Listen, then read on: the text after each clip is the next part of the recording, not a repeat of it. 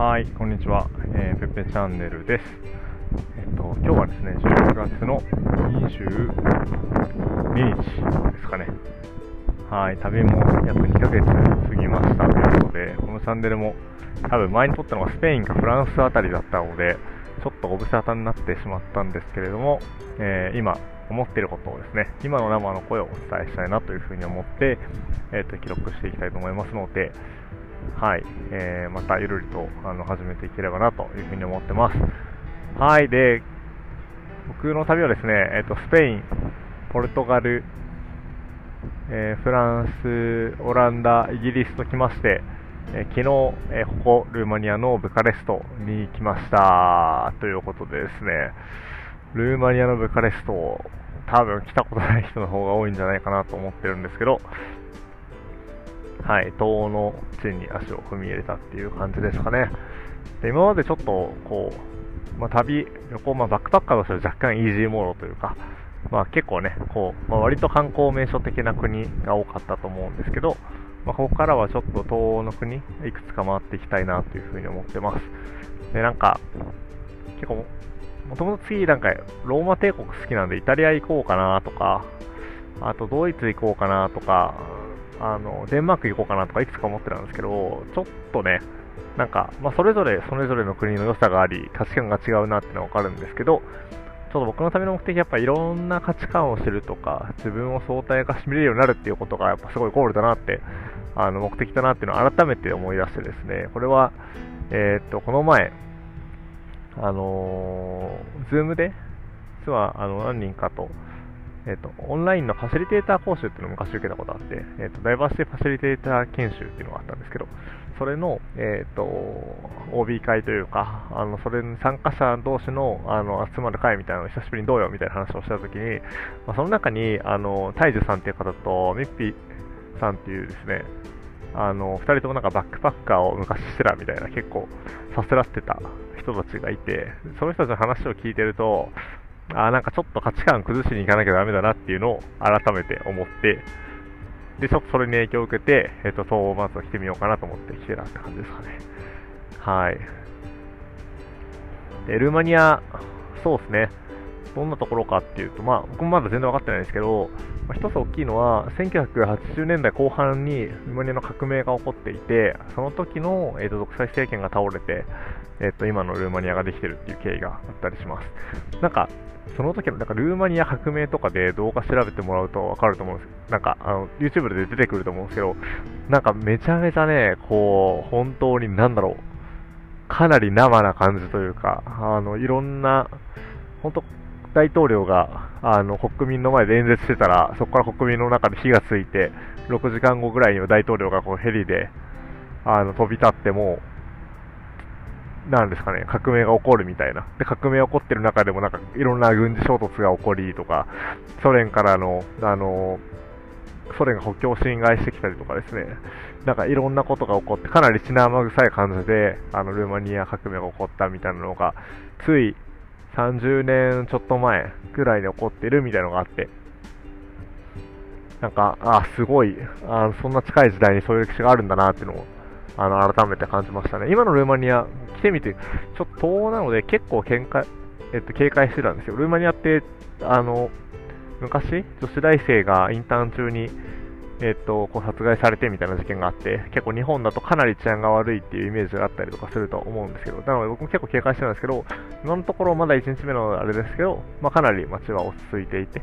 なんかあんまり治安悪いなっていう感じる場面は、いや、あんまりないかなと思ってます。もちろん、こう夜道とかでね、夜で歩くとか、あの夜道変なとこ行くっていうのは結構ね、危ないと思うんで、あの気をつけた方がいいかなと思ってるんですけど、あの今のところかなりピースな感じ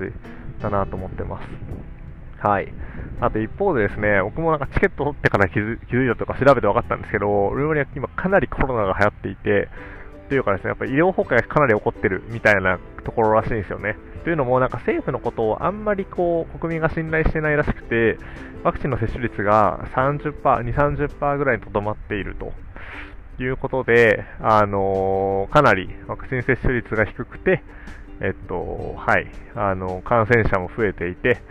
で、死亡者も増えているっていう、あのかなりバッドケースな国の一つなのかなと思ってます。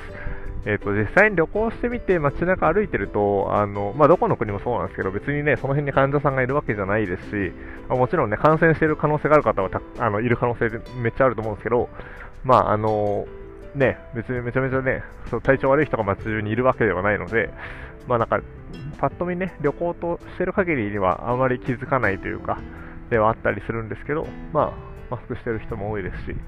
はい、僕も適度な、あのー、距離感を保って楽しめたらなというふうに思ってます。はい、そうですね。そんな感じですかね。で、うーん、このチャンネルはね、一応10分間ぐらい、あのー、もう完全に、えっと、時間を空けておいて、その場で何喋るか決めるっていうことをやっているので、今何が出てくるかなっていうのをね、自分の中であの感じていたんですけど、そうだな。まあ、ちょっとロンドン振り返りましょうか。まあ、ロンドン振り返って、あの、はい、直近ロンドンに2週間ぐらい滞在してました。で、なんか、もともと1週間弱ぐらいで切り上げて次の国にサクッと行く予定だったんですけど、まあ2週間いてしまって、っていう感じです。まあ、えっと、いくつか理由はあって、なんかあの、たまたま、あのー、えっと、週末に人に会えることになったので、あ、そこまではいようかなって思って伸ばしたりとか、あとそうしたらですね、なんか今実は目が腫れてるんですけど、あの、物もらいになってしまって、で、えっと、最初物もらいかどうかもわかんなくて、なんか目が痛くてかなり腫れてるので、なんか感染症かなとか、ね、目なんで失明したら嫌だなとか思って、で、あの、医療体制が整っている、あの、イギリスで、えっと、一回病院行ってからにしようかなと思っていて、で、無事、昨日、おととい、えっと、あの、ロンドンで受診をしたところ、あの、まあ、それは物もらいですよっていうことを、あの、お医者さんに言ってもらい、まあ、物もらいなので別に細菌性のものじゃなくて、あの、ただ、目の上のところになんか油が詰まってしまってるらしくて、それが原因で炎症を起こしているので、あのちゃんと温めて、あの1、2週間すれば治りますというふうに言っていただいたので、まあ、じゃあ大丈夫かなって思ったことで、あのはい、ここはルマニアブカレストに来たっていう感じですかね。はい。そうですね。で、なんかやっぱ最近ちょっとずつ、あの、いろんな方から、あの、連絡をもらうことが増えてきて、あ、なんかフェ結構長い間旅してるんだねとか、まだ帰ってこないのとか、あの、もしかしたらなんか一仕事で一緒になんかできることあるかもしれないので、よかったら話しませんかみたいなことがちょっとずつ、あの、あっていただいて、あの、非常にありがたいなというふうに思っているところでございます。え予定としてはまあ今年いっぱい、まあ、来年年明けぐらいまでは海外にいるかなと思っていて、その後まあどうしようかなっていうのを決めていこうかなというふうに思っているって感じですかね。元から分かってたんですけど、別に海外に来たからってやりたいことが決まるわけじゃないし、何か急に降りてくるわけじゃないんで、別にこう、まあ、引き続きノープランじゃノープランなんですけど、なんかこう、そうですね、あの、人生の中でなかなかない時間を過ごしているなっていう感覚はあるので、あのすごい大きなことを考えたりとか、あの自分を自分を相対化する、自分をこう客観するっていうのをすごいね、今やってきているところかなと思うんで、あのその経験としてはすごいいいなというふうに、えー、っと思ったりしてます。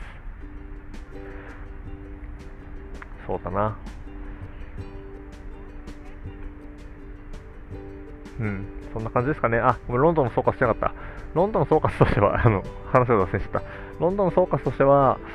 ロンドンは、えっと、非常に住みやすい国だなと、ロンドンというか、そうですね、イギリスという国というか、まあ、ロンドンですね、ロンドンは非常に住みやすい場所だなと思いました、えっと、ある程度お金があればっていう条件付きではあるんですけど、あのめちゃめちゃ住みやすい、もちろん物価高いんですけど、まあ、日本と同じ、またはそれ以上のかなりのあの住みやすいレベルっていうのがあの確保されてる国だなと思ってます。ご飯美味しくないとかって話も結構あるんですけど、まあ、ご飯もちゃんと、あのレストランいっぱいあるし、あのかなり美味しいレストランがいっぱいあります。まあ、そこそこちょっとお金張るんですけど、まあやっぱいいレストランいっぱいあるんで、あので生活雑貨とか、あとは食料品とかもかなり充実していて、あの日本食も手に入るし、まあ、中華もそうですしベトナムもそうですし、インドもそうですし、まあ、いろんな国籍の人たちがやっぱいるっていうのは当たり前になってるので、あのそういう意味だと、すごいあの多国籍に寛容な国だなと、寛容な場所だなと思いました。なんかアジア人だからって、ちょっとじろじろ見られるとか、あのそういうことはあの全くなくて、なんかそうですね、今までスペイン、ポルトガル、フランス、オランダでロンドンってきましたけど、まあ、オランダもかなり多様かなとは思うんですけど、まあ、かなりイギリスはなんか、まあ、自分がいていいよっていう風土があるなというふうに思えたので、あのいいとこだなと思いました。まあ直近で私がなんかロンドンにチャレンジすることがあるかっていうと、多分あんまりないと思うんで、まあなんかすぐ住むとかっていうのはね、全くないと思うんですけど、まあただなんか、そうですね、なんか子供ができてとか、40歳とか30歳ぐらい、30歳はもうすぐだ、40代、50代ぐらいで、なんか子供いたりとか、家族で、えっと、ロンドンに2、3年駐在するみたいなのは、なんか全然ありだなっていう、あの、はい、子育てもしやすそうだなっていうのを含めて、あの、すごい思ったので、まあ、一個ね、人生の選択肢として、あの、住むのありだなって思えたのはすごいいいかなと思いました。あとはね、まあ、ロンドンだけじゃなくて、僕は結構スペインのバルセロナとかもね、すごい良さそうだなと思ったりしてて、あの、まあ、将来のね、なんかこう、移住候補地というか、あのはい、プチ移住みたいな感じの候補地になったかなというのは、すごいいい発見だったかなと思ってますという感じですかね。はい、という感じで、一体、あの、そんな感じで今の近況報告でした。また、できるだけ近いうちにもう一度話せたらなと思ってますので、えー、っと、今日は一旦ここで以上にしていきたいと思います。はい、皆さんありがとうございました。